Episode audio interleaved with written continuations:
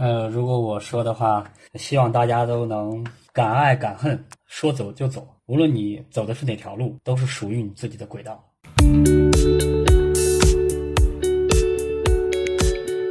大家好，欢迎来到人生文件夹。今天是我们的第一期影评系列。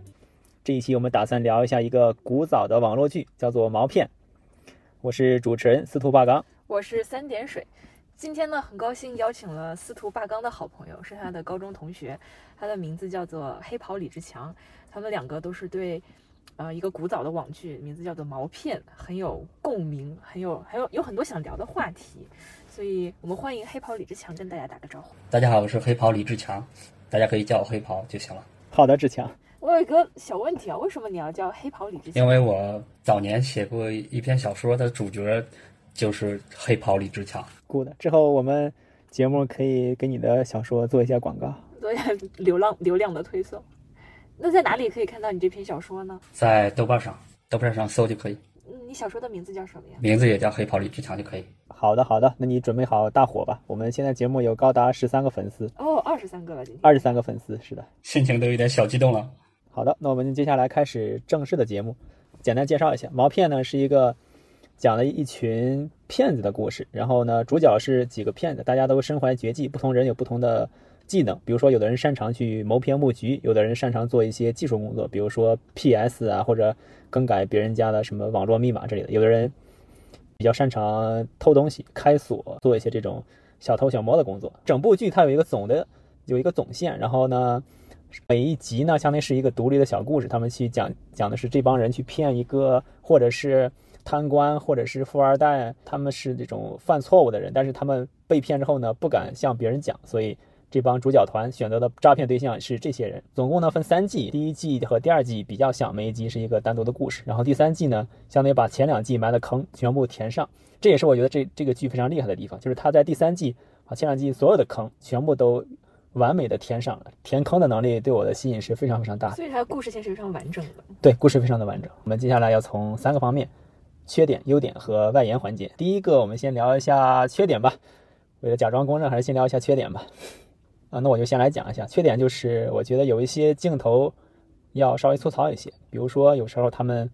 切特写的时候，感觉机位比较少吧，就会有点晃。我们要不要让先让嘉宾来阐述一下他的想法？这样子，我啊，可以，在此基础之上可以做一些。在说缺点之前，我先再补充一下，就是司徒八刚对于毛片的描述啊，我想再补充一些内容，就是，呃，如果有观众朋友们看过这部电影的，那肯定了解这部电影的由来。如果有观众朋友没有看过这部电影，那么你只要去豆瓣上去搜国产电视剧评分最高的，你会看到有一部电视剧它。没有很雄厚的班底，也没有任何明星，它的名字就叫做《毛片终结篇》。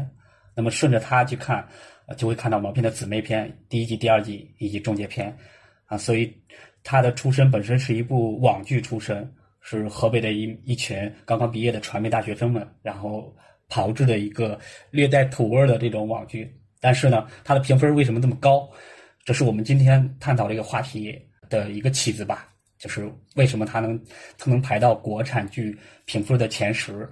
那么毛片一定有它的独特之处。抛出来这样一个一个例子，大家有兴趣的观众可以下来听完我们这期录播以后，可以去看一下。那 B 站上有有独享的资源。然后再承接这个两位主持人的这个话题啊，就是回到我们毛片这个作品的评价上。然后缺点就是，首先我们我刚刚提到了，这是一部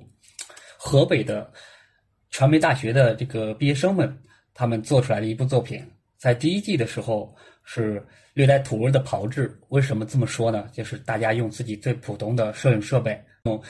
就用原创原创这个班底，每个人进里边去担任一个角色，然后去制作了这样的一部网剧吧。它的质量呢，肯定不能说呃有所保证，呃，然后呢，从以今天的这个视角来看呢，也会感觉到有很多的粗粝感。啊，就是感觉好像是随手，对，对，随手拍的那种感觉一样，啊，然后这可能是是它的缺点之一吧，因为设备啊经费所限，然后所以它无法展现整个故事的精彩性。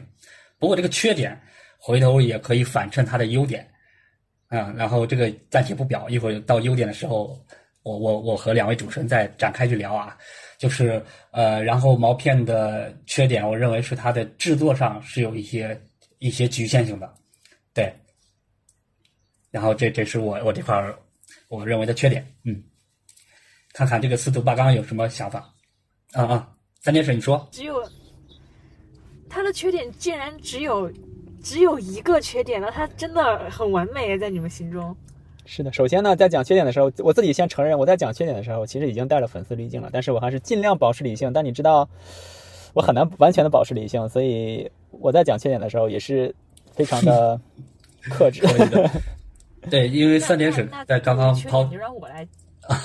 可以可以，让我来讲一讲。哎，好的，好的，好的。三点水是一个新观众，我他只在录节目之前，我只给他推荐了一集，然后他看完之后有一些感想。对，作为一个就是很很新鲜的没有看过，嗯，这个网剧的人，我是一个很临时，就是仅仅在我们录这个播客的前几个小时，然后被司徒按头安利了 一集的一个新的观众。对对对，狂补一集，狂狂补了一门，就是临时临时抱佛脚，临时抱佛脚的一个人。我是什么看法呢？首先，我非常同意两位说的，他们的设备拍摄的设备是非常的粗糙的，他的剪辑的手法，包括一些技巧，我觉得就是。很单薄，根本没有用到什么技巧，可能就是很平铺直叙的把他们想讲的故事讲出来。但是，我我不太觉得这是他们的缺点，因为他们即使用了如此粗糙的设备，还有一些没有什么技术，他们依然把这个故事讲得很完整，而且很吸引人。我作为一个说实话挺看颜值的这样的一个人来讲，对于这些不知名的演员，他们嗯。演技一没有很成熟，二颜值外貌也没有很过关，但是很吸引我这个故事，说明他们的剧本其实还不错。再有一点就是，其实我个人认为他很多拍摄的镜头并不能完完美的诠释他想表达的那个意思。比如说啊，就我被安利的这一集是那个摩托车，的。对摩托车富二代的摩托车富二代的这一集，他有一个，他用了蛮长的一段篇幅，然后想要描述这一群富二代去飙车 是多么的富，是多么的富，是多么的爱玩，是多么的要突出就是车摩托车的这一个场景。他用了相当大的一篇篇幅去描述这个场景，但是那个场景看起来就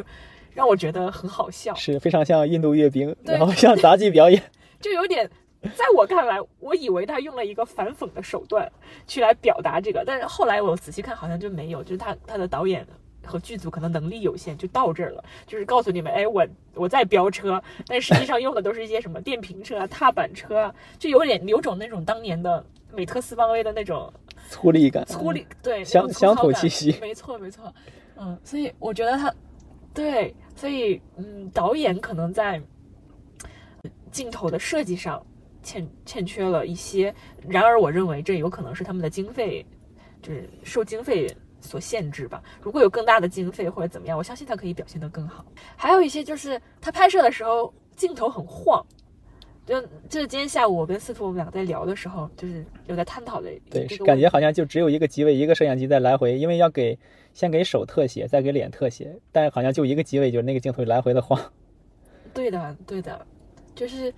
让观众的观感没有那么的好，没有那么的流畅。他的故事线是很流畅的，可是他的镜头表达、镜头语言没有很流畅。嗯，那可能，那可能是因为我对他的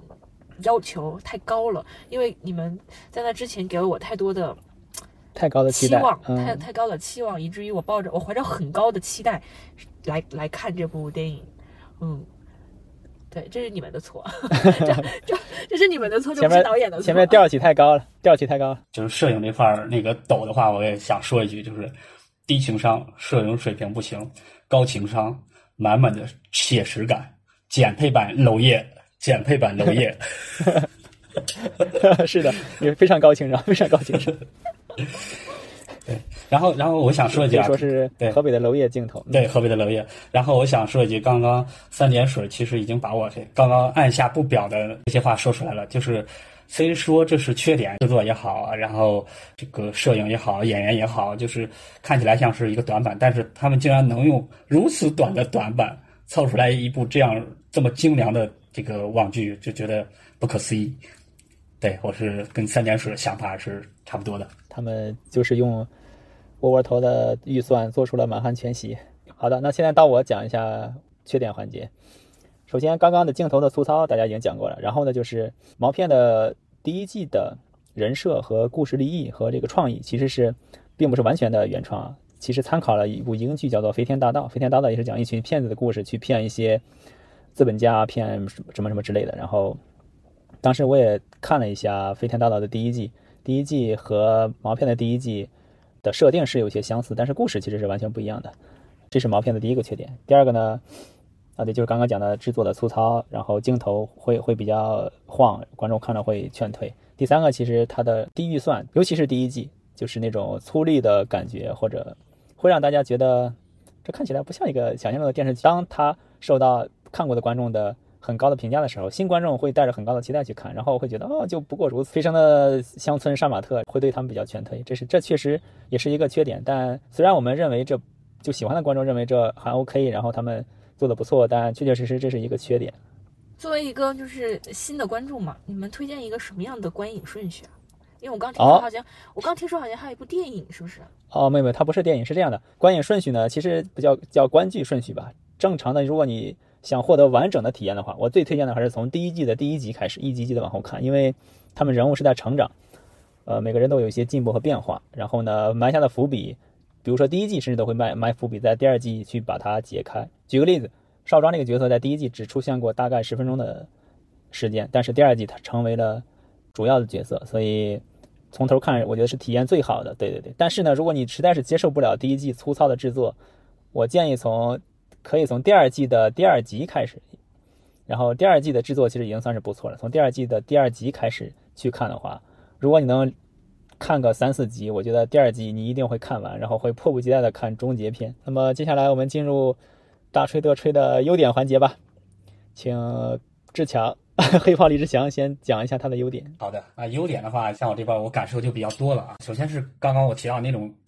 艺术作品的艺术性，那么毛片这个作品是很完美的，能切中我的我的嗨点的啊。然后它对我来说肯定是一部毋庸置疑的优秀的作品啊。它切中我的点在于哪些呢？首先是剧情，那么毛片的剧情呢？刚刚我已经说了，就是它每集虽然是一个独立的小故事，然后呢又有主线的串联，同时呢在每集的剧情里边也都是反转不断、伏笔不断，但是呢又能自圆其说，这种剧情是我非常羡慕的啊！为什么？是因为啊，我我个人也是一个业余的创作者啊，对于我去创作的一个一个剧本或者说故事的时候，其实呃也是要求也是很高的。像毛片这种，就是其实是我这种可遇不可求的吧。然后他的这种剧本呢，我就是非常的赞赏并且羡慕的。然后除了剧情以外，我再说一下他表达的这个主旨吧。就是《毛片》这部这部网剧呢，在我看来并不单纯只是一个智斗的爽剧，直呼过瘾啊！完事儿可能什么都没有留下，但是在我心里边留下了一些关键词，就比如第一季里面提到了一本书，叫做《城市的边缘》。那这本书是剧情里边的人来写的啊啊，然后并没有实体书。然后，其实，嗯，我个人感觉这个是毛片他的想表达的主旨，就是这一群城市的边缘人，他们的技能呢，赖以为生的技能只有只有行骗，所以讲的是他们就是这些边缘人的这个故事，并不是跟我们每个人都都心里边都知道，每天听家长说的一遍又一遍的体制内啊，什么好工作呀，什么金饭碗啊、铁饭碗这样的，跟这些事情毫无关系的。是底层人，是边缘人，然后这我就非常的喜欢，因为这种推演呢，有点像推演起来就有点像这个周星驰有一系列的电影表达，就是周星驰在他后期的时候去拍自己想拍的那种电影嘛，他的主角往往是一个生活在底层、贪财也好色啊，然后有很多坏习惯啊，很滑头，但是他的内心的正义感是就是非常强烈的，在遇到。任何事情的时候，最终这个正义感会被焕发出来，然后其实说白了就是一种蜕变或者说救赎吧。所以说，嗯，就是毛片的主旨，我个人感觉就是一边是在讲这些城市的边缘边缘人的故事，讲他们的情感和关系，然后讲他们就是为什么去做这些事情，也是为了心中的某一些执念。说白了，也是一种救赎的过程吧。所以就是我非常喜欢毛片的优点是这几点：艺术性啊、剧情啊，还有就是他想表达的这个主旨，我就非常的赞同这三点。接下来由我来吹啊，由我来讲它的优点。嗯，首先，首先对于剧情，这是大家非常公认的，我也是非常非常同意。就它的叙事能力真的非常非常的好。作为一个这种行骗的题材，它但它其实更归类的话，我觉得可以归类到悬疑片里面，因为他不断制造悬念，然后去解除悬念，调动观众的紧张感。他在设置悬念的时候，我感觉他的叙事呢是一层一层的剥离开去讲一件事情，比如说一件事情，他们去行骗的时候，一件事情会先讲一遍，观众会觉得哦，原来我们的主角团受到了危险，然后他再讲一遍，补充更多细节，再讲一遍，然后这样像是一个像像一次反转，就大家所说的反转，会观给观众制造一些意外，然后呢？这种情况大家会觉得爽，但是没会觉得特别的爽。但是他通常还会在第三遍再叙述一遍，会添加更多的细节，然后让主角团获得更多的胜利，然后这样就会让观众这种在剧情上感受到非极大的爽感。有有一个电影叫做，对对对，是的，就是不断的叙事中，然后它完成了反转。有一个电影叫做《公民凯恩》，几乎在所有的榜单上，电影榜单上他都没见过他出前三吧，起码是前十，我有点记不太清楚了。但是说，公民凯恩的一个最大的叙事优点就是他像剥洋葱一样，他在开故事开始的时候已经把所有故事讲完了，又一层一层的剥开，然后一层一遍一遍的叙述那个故事。然后，我觉得毛片其实在叙事上对这一点的继承非常非常的好，他们的故事流畅，而且一遍一遍的讲，不断补充细节，不断让观众获得的意外的惊喜，这一点非常非常的好。第二点就是希区柯克讲过，如果你的电影中出现一把刀，后面的故事一定要交代这把刀的来源。这一点毛片做的特别特别的好。之所以推荐大家看的时候要注意力集中，就是因为它几乎每一秒或者每一帧给的剧情都是对故事有用的。即便有一些看起来的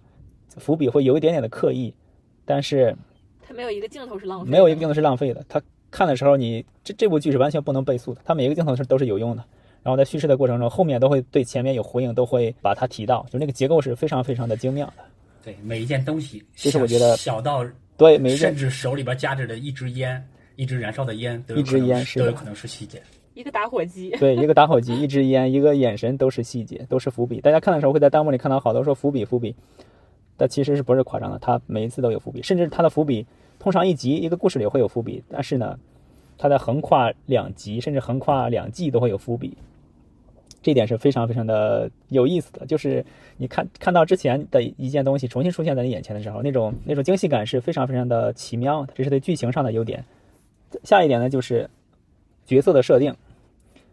呃，角色设定呢，主角团里有主要的智商担当，就是小宝和少庄啊，其实相当于是一个主角团中的双男主吧，我觉得像这双男主的设定。对对，双男主的设定呢，他们。的设定其实并没有像传统的那样说一个没头脑，一个不高兴这样的简单的设定，甚至两个男主的特点和才能有一点点的相像，都是很聪明，都是可以布局。但是呢，他们又在暗暗的较劲，这样的话让一方面让这个剧情时时刻刻充满了悬念感。当他们在较劲的时候，大家会发现团队里面两个人最智力最高强的两个人也在暗暗的较劲，这个团队是有一点点的不稳定性，观众会时刻提心吊胆。这是我第一次在看的时候，看第二季的时候的。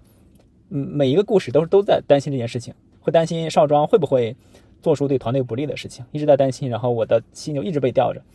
然后当一个故事结束的时候，只是在结尾提一下少庄他的身份或者他的这个角色的动机，然后没也没有完全的点明。这一点我觉得让这个剧情在没有进行故事的时候又多了一层悬念感，这是他的非常非常大的优点。然后角色设定就是虽然是双男主，但是对于别的角色主角团，比如说东东。安宁、李伟，首先东东来讲的话，东东这个角色我觉得也是非常非常的成功，因为东东是一个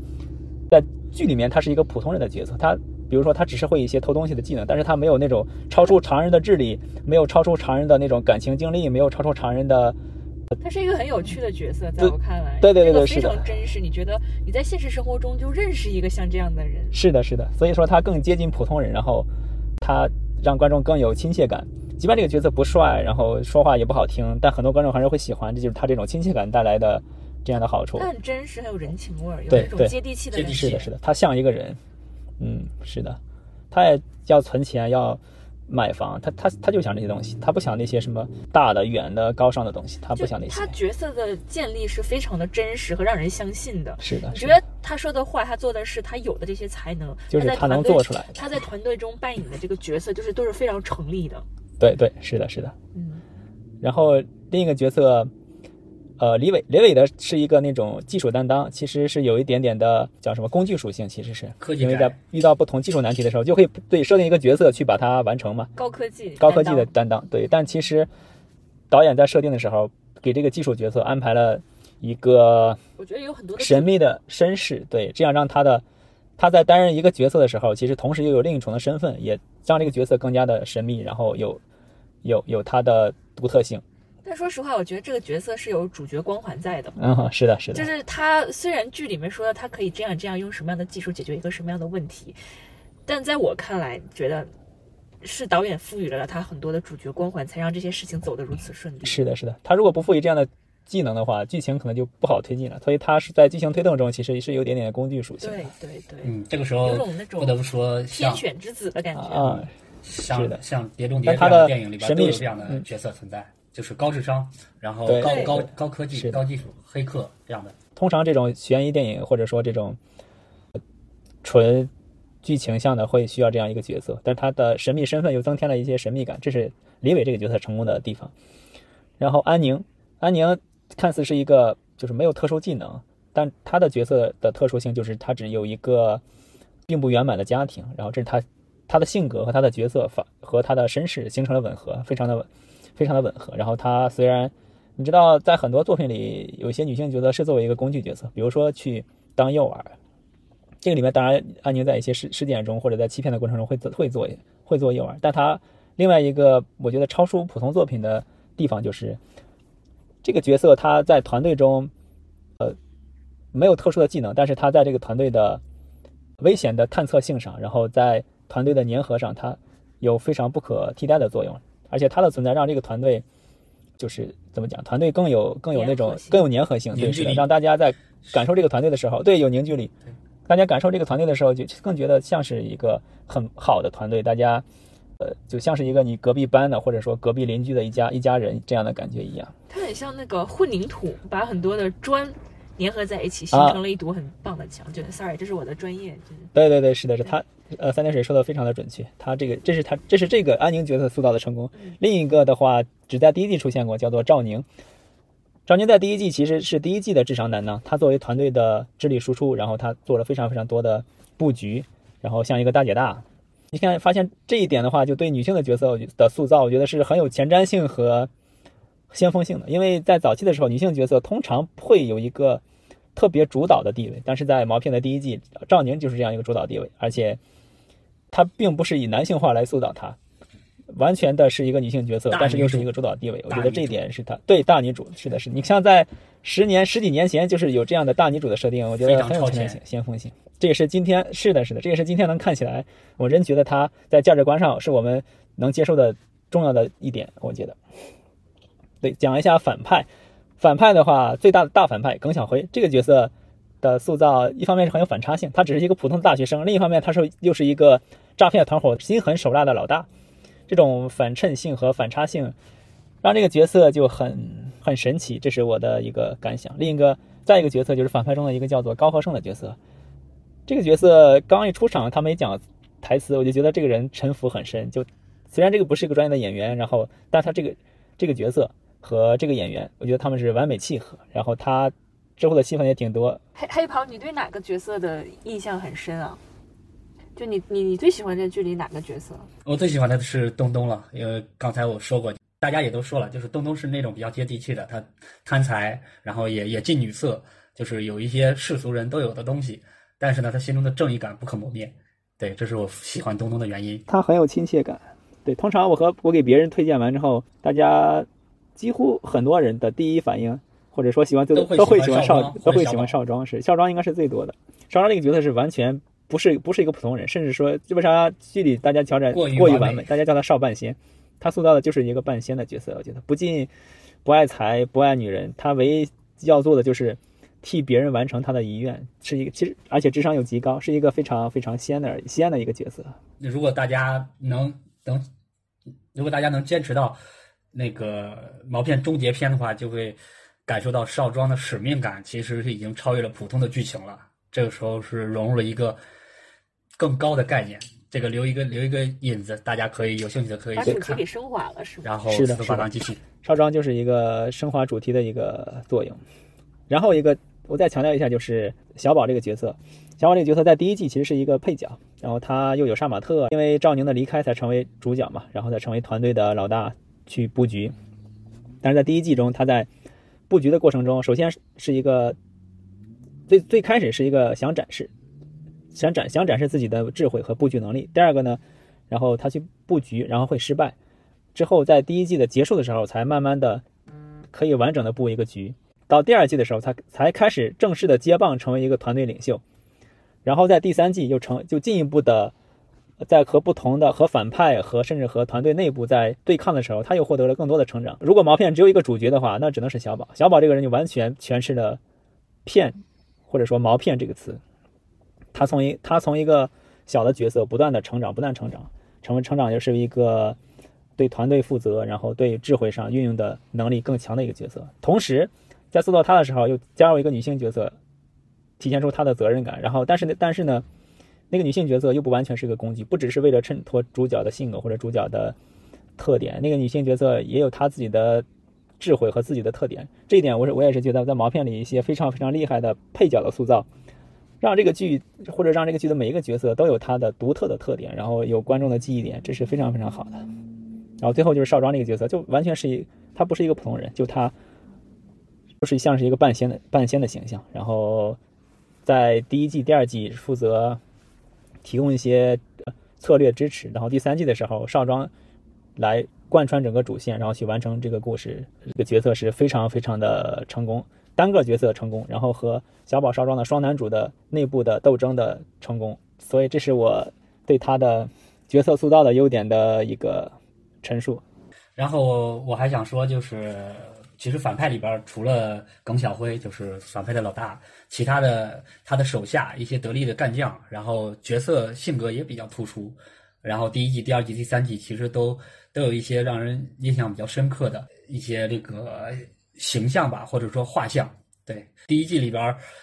呃，这里就不剧透了。反正第一季里边就是大家去看的话，那个反派他的出现的场景，就像吴宇森电影里边必飞鸽子一样，总是有一个特殊的场景。然后就是，嗯，让人印象也蛮深刻的。对我觉得就是反派里边其实也是也是蛮精彩的，设计的人物的性格和角色都是蛮精彩的。哎，那你们都看完了所有的故事，有没有哪一个特别的情节是让你们印象最深刻，或者你们是最喜欢的？嗯，一个情节呢？如果你要推荐给你的朋友去看这一部，你会讲一句什么样的话，或者说你怎么样描述一个情节来吸引大家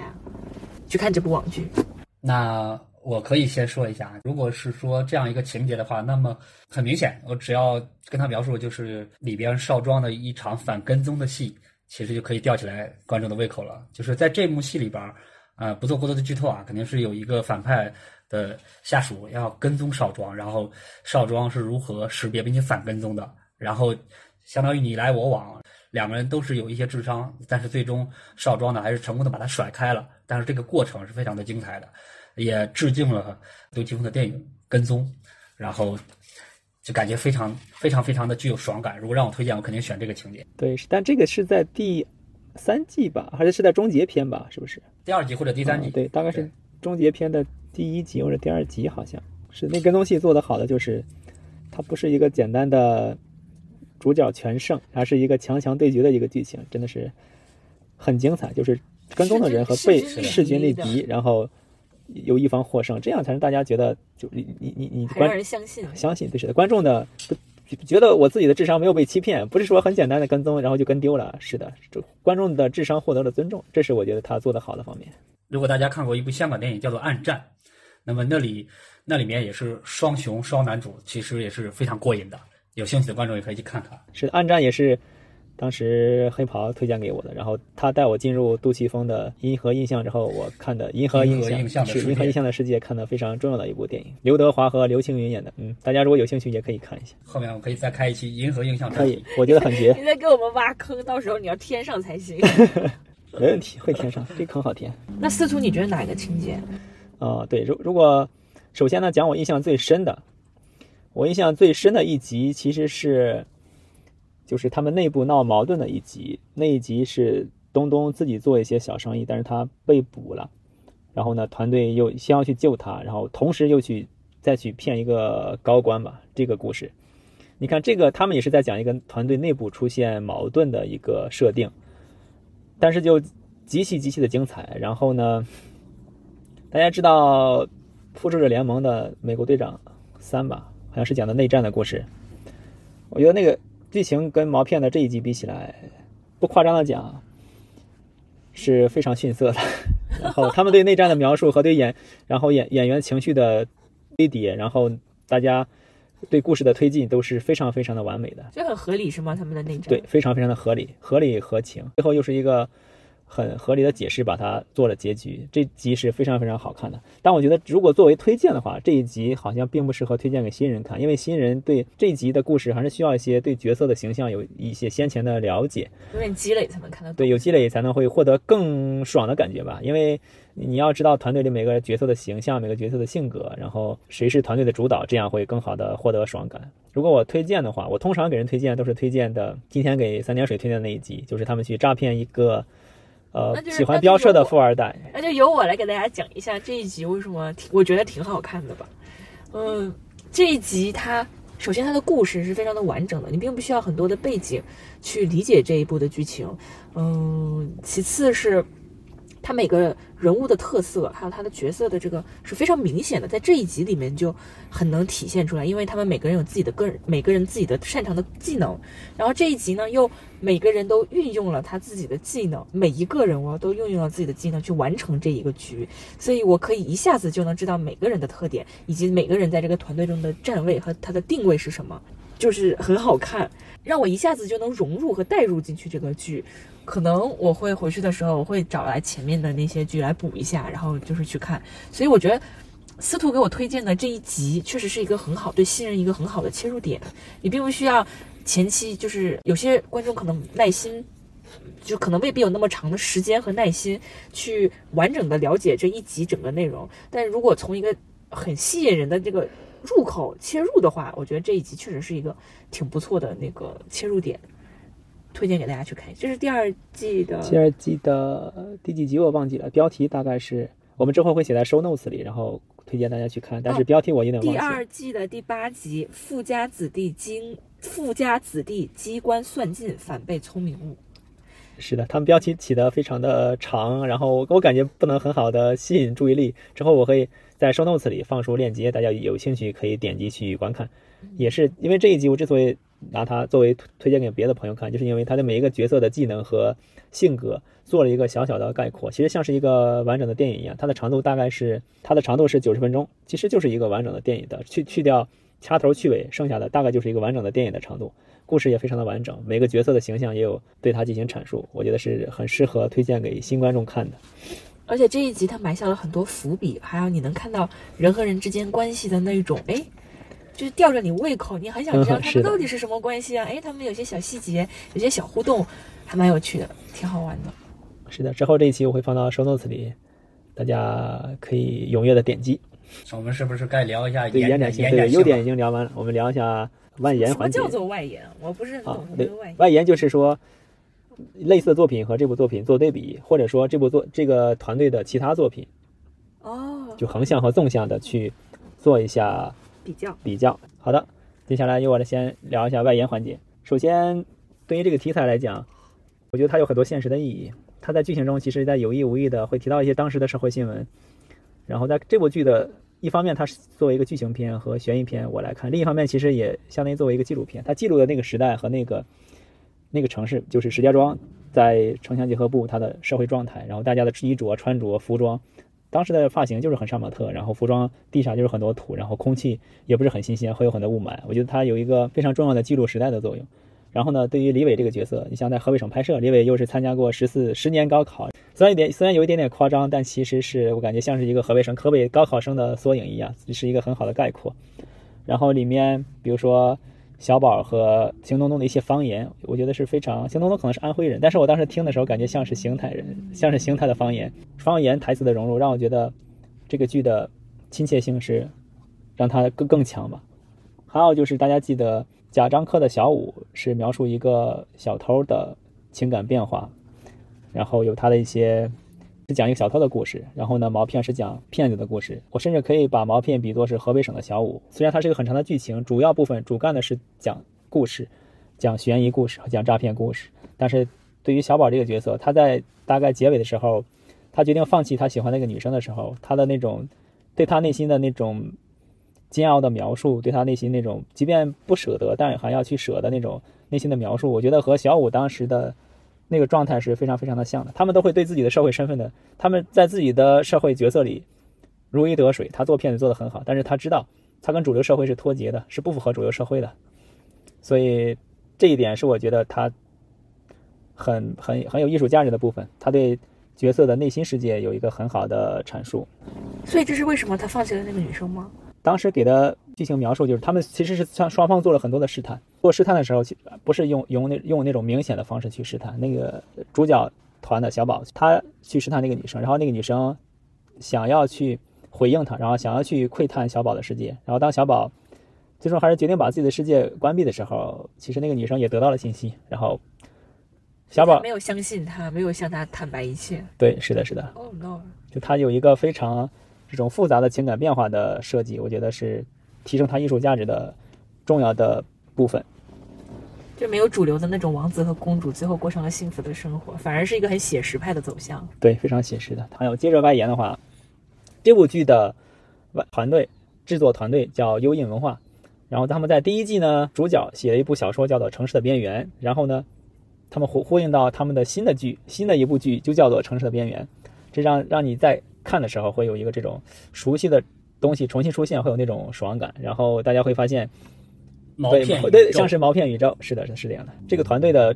创作人员非常的稳定，他们在拍拍完毛片之后呢，团队的主要创作人员都在石家庄，然后在同一家公司。之后大家看他们团队别的剧的时候，会发现几乎都是熟悉的面孔。这种亲切感，当你喜欢一个东西的时候，你希望大家同一个班底，对，希望去再看这个班底做类似作品或者同样作品的时候，优印文化毛片团队可以实现你这样的愿望。这也是我当时。即便看别的剧，他们不是那么的好，我觉得坦率的讲是没有毛片好的，但是我还是看得津津有味，就是因为这些演员的带给我的这种亲切感，他们的这种固定班底的制作，让我让我对他有了更多的信任感。哦，还有一个神奇的环节就是在毛片里，每一个里面角色的名字和他们演员的名字是一样的，因为导演好像起名字的能力非常非常的差，然后所以实名制演戏，就实名制演戏，是的，几乎所有演员都是他的实名，然后这样其实也拉近了观众和演和这部。剧的距离感，让观众和觉得和演员有很很近的距离，然后很亲切，这是他一个非常有意思的点。然后他们团队的话，我其实最早看的并不是毛片，最早看的是一个叫做《杀不死》的剧。《杀不死》的话，主要角色就是邵庄、杨宇和安宁他们三个演的。当时我看了几集之后，觉得哦好像还不错。全部看完之后，我看去豆瓣看影评的时候，觉得哦他们这个团队做了毛片，然后唤醒了我早年的记忆。我在早年的时候，我上读大就是读大学的时候。我的朋友给我推荐毛片，我看两集之后，甚至没有看两集，我看了几分钟后，觉得啊这个太土了吧，然后我就没有看。当我看完《杀不死》之后，我去看了毛片之后，就一发不可收拾。看完之后，疯狂的找人讨论，找人安利，然后就这样成功的入坑，就是也是算是非常晚到的幸运吧。然后这个团队同样的同样的制作，就是最近制作的是个一个叫做《异物志》的剧，《异物志》是我觉得是他们团队近期制作比较大，然后情节上又是。接近毛片的一部一部剧，这部剧其实他们很早就已经杀青了，大概在一六年就杀青了，但是一直到去年吧，二一年可能才刚刚上映，因为他们的的题材就是那种非常玄幻，就是有点奇怪的设定，比如说要要找一些这种里面是有一些好的物件的设定，物件的话是有一些超能力的体现，然后他们经过了各种删改，然后去调整，最终才成功的。发成功的上在腾讯视频上上映，然后，但其实这样已经剪掉非常多了。即便在剪掉非常多的情况下，我觉得剧情还是有毛片的这种优点，就是它的没有一个浪费的剧情，没有一个浪费的镜头，就是非常非常非常好的呼应。我觉得非常的好。再讲一个外延，就是这个导演是一个广东人，李红李洪超是一个广东人，但是有一次的采访中，他们李洪超讲到他来到河北的第一天就觉得。我应该是个河北人，就非常的神奇。大家就这一点，我想到大家可能对远方都有一些的期待吧，对远方或者有一些想象。喜欢河北正宗对，可能是喜欢河北正宗的安徽牛肉板面。他之前没有吃过这么正宗的。对，再讲一下，我觉得毛片团队或者毛片这部作品其实是非常重要的河北省的文化符号。如果让我评价河北省，如果重要的，我印象，如果让我评价河北省重要的文化符号的话。或者说重要的流行文化符号的话，我心中的人心中的选择就是毛片和万能青年旅店。石家庄是的，石家庄，这也是我虽然没没有在石家庄待过很久，只是路过过或者待过短暂的待过几天，但是我对石家庄却有非常非常这种深厚的感情。深厚的感情，或者文化上的崇拜感，让我觉得这个城市让我觉得很神奇。你是因为看到了毛片，你再去石家庄，然后有一种亲切感的，还是因为你知道石家庄是什么样的氛氛围，然后反过来在看毛片的时候觉得哦，我好有熟悉感，是哪一个？呃，首先是双方都有，但我觉得更多的是先有毛片和万能青年旅店带给我的这种文化滤镜，我才会对石家庄有更多的喜欢。然后了解过石家庄之后，又会对这个这些作品有更深的理解。我出国前去了趟石家庄，就是我朋友带我去他们的一个场景的拍摄地，去特地去他们拍摄地去喝了茶，然后是一次非常奇妙的经历。属于打卡行为了。对打卡行为，但老板也说几乎没什么人打卡，因为这个剧好多年了，然后来的人观众好像也不多。对，所以黑袍也在石家庄生活过吗？我应该比司徒八刚待的时间长一些，因为石家庄有我的亲戚，我在那还住过一段时间呢。石家庄对我来说也是比较亲切，尤其是石家庄火车站。所以毛片描述的那个世界是真实的石家庄的那个当当年的现状吗？是10非常年真实左右的石家庄的现状，尤其是，对对对，尤其是那个时候的石家庄火车站，对他们有非常多的场景都都在石家庄火车站。艺术照进生活。那你们看过毛片，如果想要给朋友们一句忠告的话，你想要给朋友一句怎样的忠告呢？如果对于看作品的忠告，我就是，如果你想获得很高的这种看剧的爽感，你需要付出一些注意力。如果对于生活中的的建议的话，就是出门的时候记得照顾好你的手机。黑袍呢？啊，我这边的建议就是，从如果看看剧的话，大家就沉下心来去看剧，因为它和精彩的我们看过的一些名著没有什么两样。你只要用心去看，你就能感受到它的精彩。不要太在意它的这个制作啊、粗糙啊什么的这些，否则你会错过一个很优秀的作品的。然后生活中的忠告跟刚才二位主持人聊的一样，就是毛片的主旨也是在于一个贪字。如果你能克制自己的贪欲，你就不会被骗。嗯，是的，这一点概括的非常准确。好的，那接下来你来聊一下外延环节吧。我这块儿聊的可能是我在看毛片这个这个剧过程中，我能想到的其他的电影和作品，就比如说，呃，中间小宝的感情戏，呃，小宝最后，嗯、他喜欢的，他暗恋的女孩呢，没有和他在一起啊、那么这里不不做过多的剧透啊，就是没有在一起，在一个路口他们要分别的时候呢，这个十字路口这幕戏让我想起来杜琪峰的大事件。啊，然后也是有一个十字路口的场景，虽然剧情不太一样啊，但是这个场景是让人很熟悉的。再比如毛片这个终极篇最后采用一个最后一分钟营救的手法嘛，然后让东东呢就被封到了一个箱子里，用交叉蒙太奇的镜头，一边展示外边的人怎么营救，一边展示他在箱子里面如何自救，然后就是一边有剧情的这种紧张感，然后另一边呢，其实这个箱子里边的剧情致敬了一部电影叫《活埋》，是在我那个大学期间我就看过的，然后我是非常喜欢这部电影的。《活埋》这部电影，啊、也就是说同类型的电影，它只是局限在一个场景里，需要一个角色或者两个角色就可以完成的，啊、相当于独幕剧或者说单幕剧。然后我个人非常喜欢这样的作品，最近创作的作品也都是独幕剧或单幕剧。啊、它有一个优点就是它在于一个一个场景里边人物变化，啊、然后全由人物的这个对话或者说在这个场景内发生的事儿来去驾驭，所以对剧情要求其实很高的，啊、无论是心理啊还是对话，还有人物关系设定上要求都非常高。嗯，然后呢，它的优点就是在于，如果你把它落地去实现，比如说要参加电影节去拍成短片的话，独幕剧的话成本会相对还是低一点，啊，那么我我个人肯定也是期望我我写的这些作品，呃，其中有一部能能去送到电影节去参加这个电影节展览啊，这样这样的，就是也是一个小小的心愿，所以说我比较热衷于这个独幕剧，啊，所以说就是延展到火埋这块儿，然后再再说回来，然后刚才我已经提过了，就是少庄被跟踪的这部戏致敬了杜琪峰的啊、不能说杜琪峰，应该说杜琪峰的金牌编剧游乃海他的导演处女作《跟踪》啊，然后也是一部很精彩的电影啊。还有就是呃电影的一些配乐，然后在第二季、第三第三季的时候开始用心起来。比如说第二季的第一集，其中有一场是东东的弟弟，他要临终之前有一个比较悲伤的配乐，是取自于寂静岭的配乐，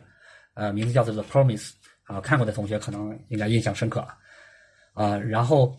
这说完了，就是我我我个人觉得他们可能会致敬，或者说让我联想的作品。再说一下刚才这个司徒八刚提到的，就是毛片宇宙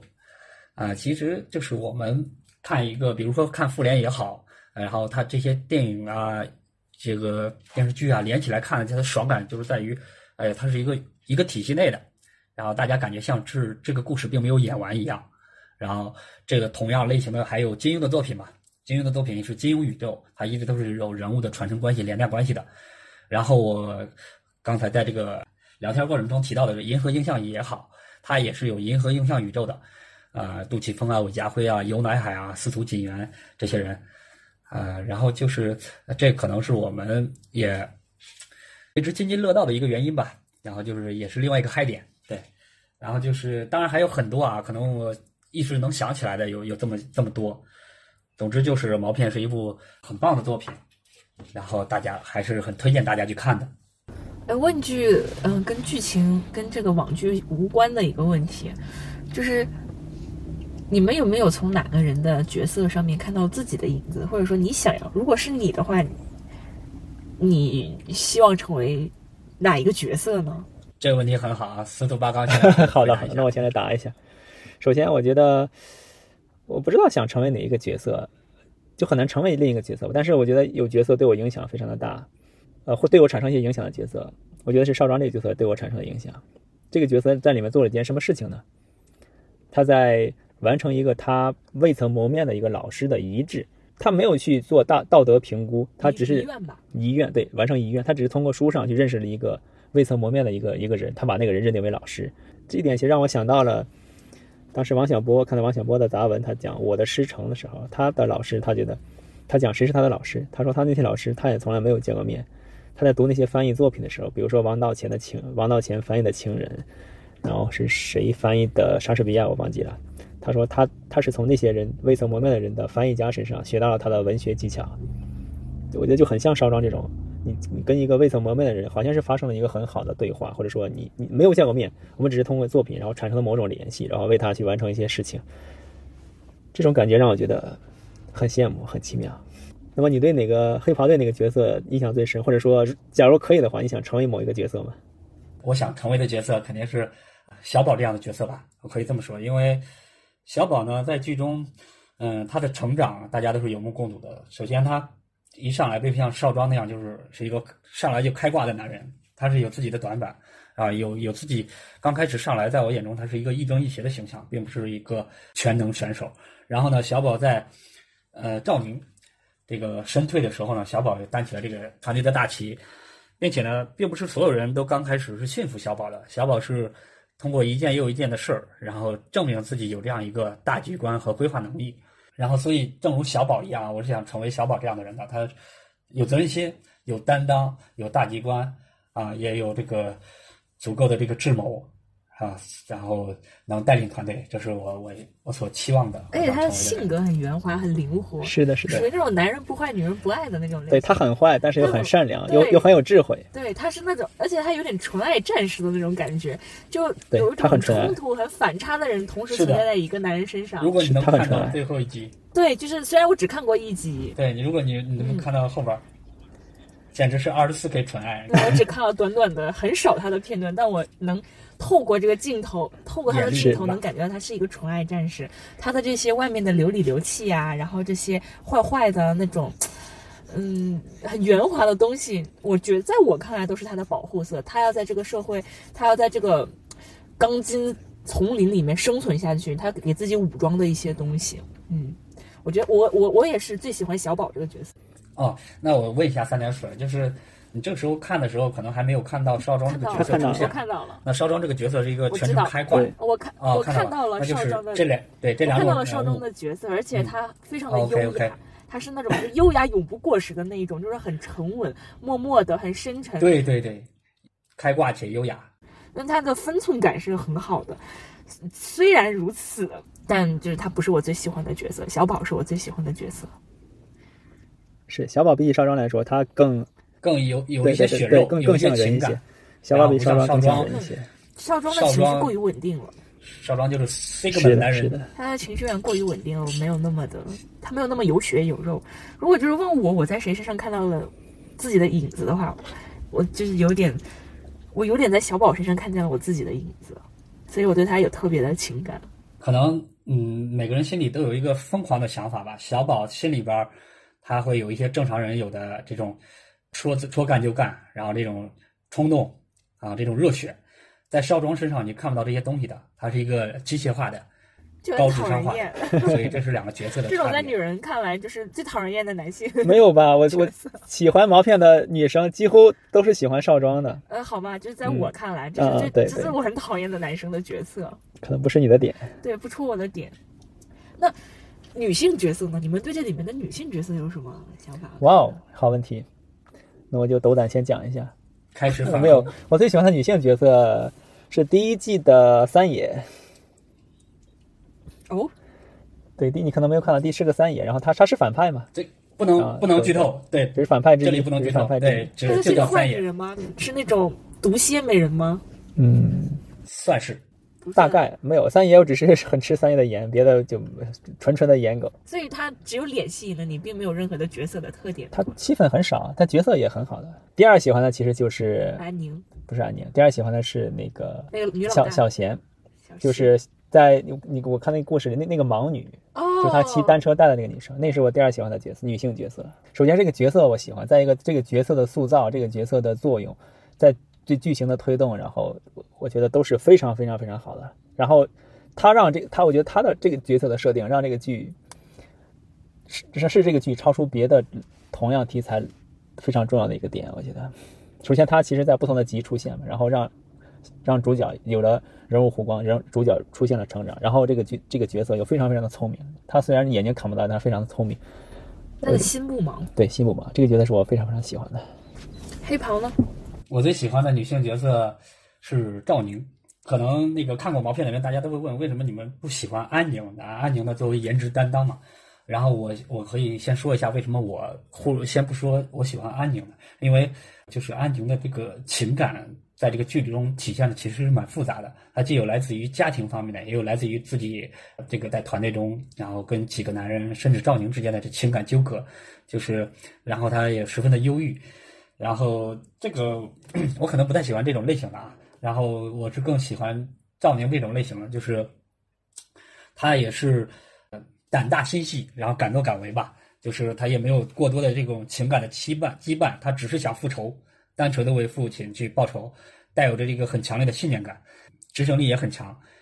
还有就是很触动我的一点，就在第一季的后期，赵宁就是离开了团队，他去写了一本书，叫做《城市的边缘》。然后其实也很触动我，因为我也曾经像他一样，就是想像他一样，就是放下这个世俗所有的羁绊，我就安心的去，我也去写我自己想写的小说，啊，然后赵宁做了是我现在还不太敢做的事儿啊，当然我现在是业余的也在创作啊，然后所以这一点呢也是我特别欣赏的，赵宁是我比较喜欢的女性角色。赵宁在写写故事的时候，完成了你的现实中的愿望。是的，是的，就是敢做敢爱，敢于表达这种。而安宁呢，就是他甚至连跟李伟分开的时候，可能也是在在呃对情感是纠结的纠葛当中他们分开。了，是的，最后面他们分开了。分他们所有人都分开。哦，其实毛这才是一个很合理的。其实毛片的结毛片的升华是一个关于孤独的故事。毛片不是海贼王，他们的船该沉还是会沉，大家该分开还是会分开。他们的结局是一个大家各自走向自己的道路的结局。只有小宝他他怎么？他只能选择行骗，然后大家都走了之后，对，留在原地，在原地。为什么？然后就结束了，镜头就给到这里。所以这大家都奔向了新的生活，都奔向各自的生活小。宝被困在原地。是的，是的。哦，这这让我更加他失去了他了。他失去了朋友，然后也没有得到喜欢的女生。但好的一点是，他失去了朋友，但是他的朋友都得都都得到了美好的前程。他没有得到他喜欢的女生，但是他喜欢的女生有一个他认为跟他喜欢的女生合适的一个男朋友，这就是小宝最后的结局。那最后的结局我，我理解，我理解是另外一种啊，就是大家都有各自的前程也好，怎么着也好，其实相当于大家又回到了世俗生活中吧，又再回到自己之前的轨道。而小宝他之所以留在原地的，是因为他的核心就在于他还是要做行骗的事儿，因为他这就是他的轨道。所以结局就算是小宝一个人留在原地，也是每个人去做自己喜欢的事儿，做自己这个轨道上的事儿了。然后呢，同样我感觉对于李红绸的团队，肯定也有不少人，呃，最开始只有寥寥几个人是主创，然后后来有一些人加进来，也有不少人又离开，比如赵宁这样的，他们又毕晨曦是吧？然后他们最终又回到了生活中，回到了社会中，回到了轨道上，但是他们团队仍然还在坚持做着自己喜欢的事儿，留下了他的那几位主创还在做这些事儿，就像留在原地的小宝一样。但是他们团队我觉得是非常非常好的，就是大家还在一起在做自己的创作。然后呢，因为没有大的投资，他们自己的话语权也比较大。他们之后的作品其实很多都有非常多的优印文化的风格，即便有有好或者有那么不好，但他们的风格都是非常非常的明显。然后主创团队几乎还是那些主创，然后会有一些别的角色变换，但都是那些主创。大家。你会看到熟悉的演员、熟悉的甚至熟悉的场景，那些场景经常的出现，就非常的有亲切感。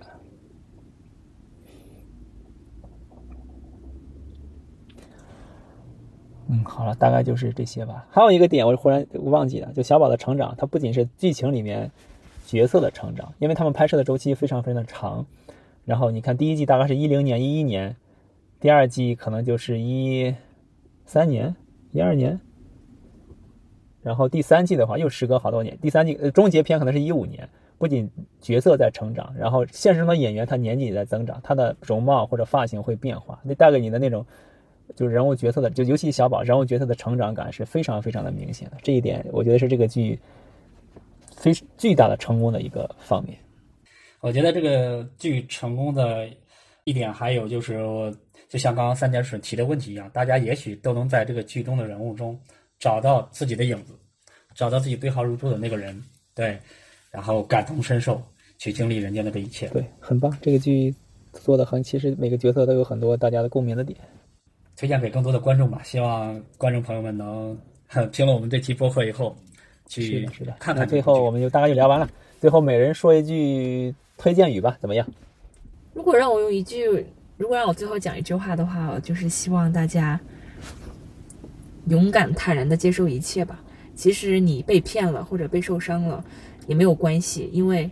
即使你因为你的贪婪或者因为你的错误或者疏忽被骗了、被伤害了，或者是你的伙伴们都走了的话，也没有关系，就坦然的往下走吧，接受这一切，不要去过多的思虑你的损失。也许塞翁失马焉知非福呢。好的，如果我用一句推荐语的话，就是。当你付出一点点的注意力，你可以获得巨大的剧情给你带来的这种娱乐感、爽感，剧情的各种反转带给你的这种精神上的愉悦是非常非常的巨大的。然后，如果你想跟随一个角色一起成长，一起看他的由弱变强、由由小变大的话，你可以选择看毛片，它会让你获得非常非常舒适的观剧体验。呃，如果我说的话，希望大家都能敢爱敢恨，说走就走。无论你走的是哪条路，都是属于你自己的轨道。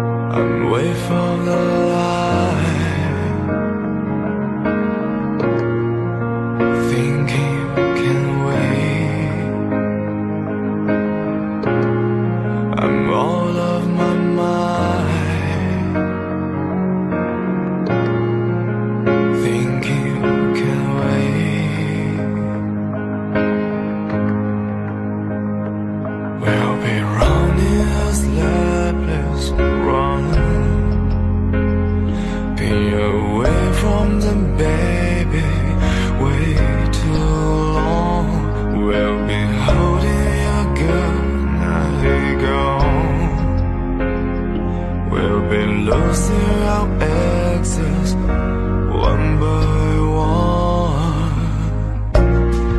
I'm way from the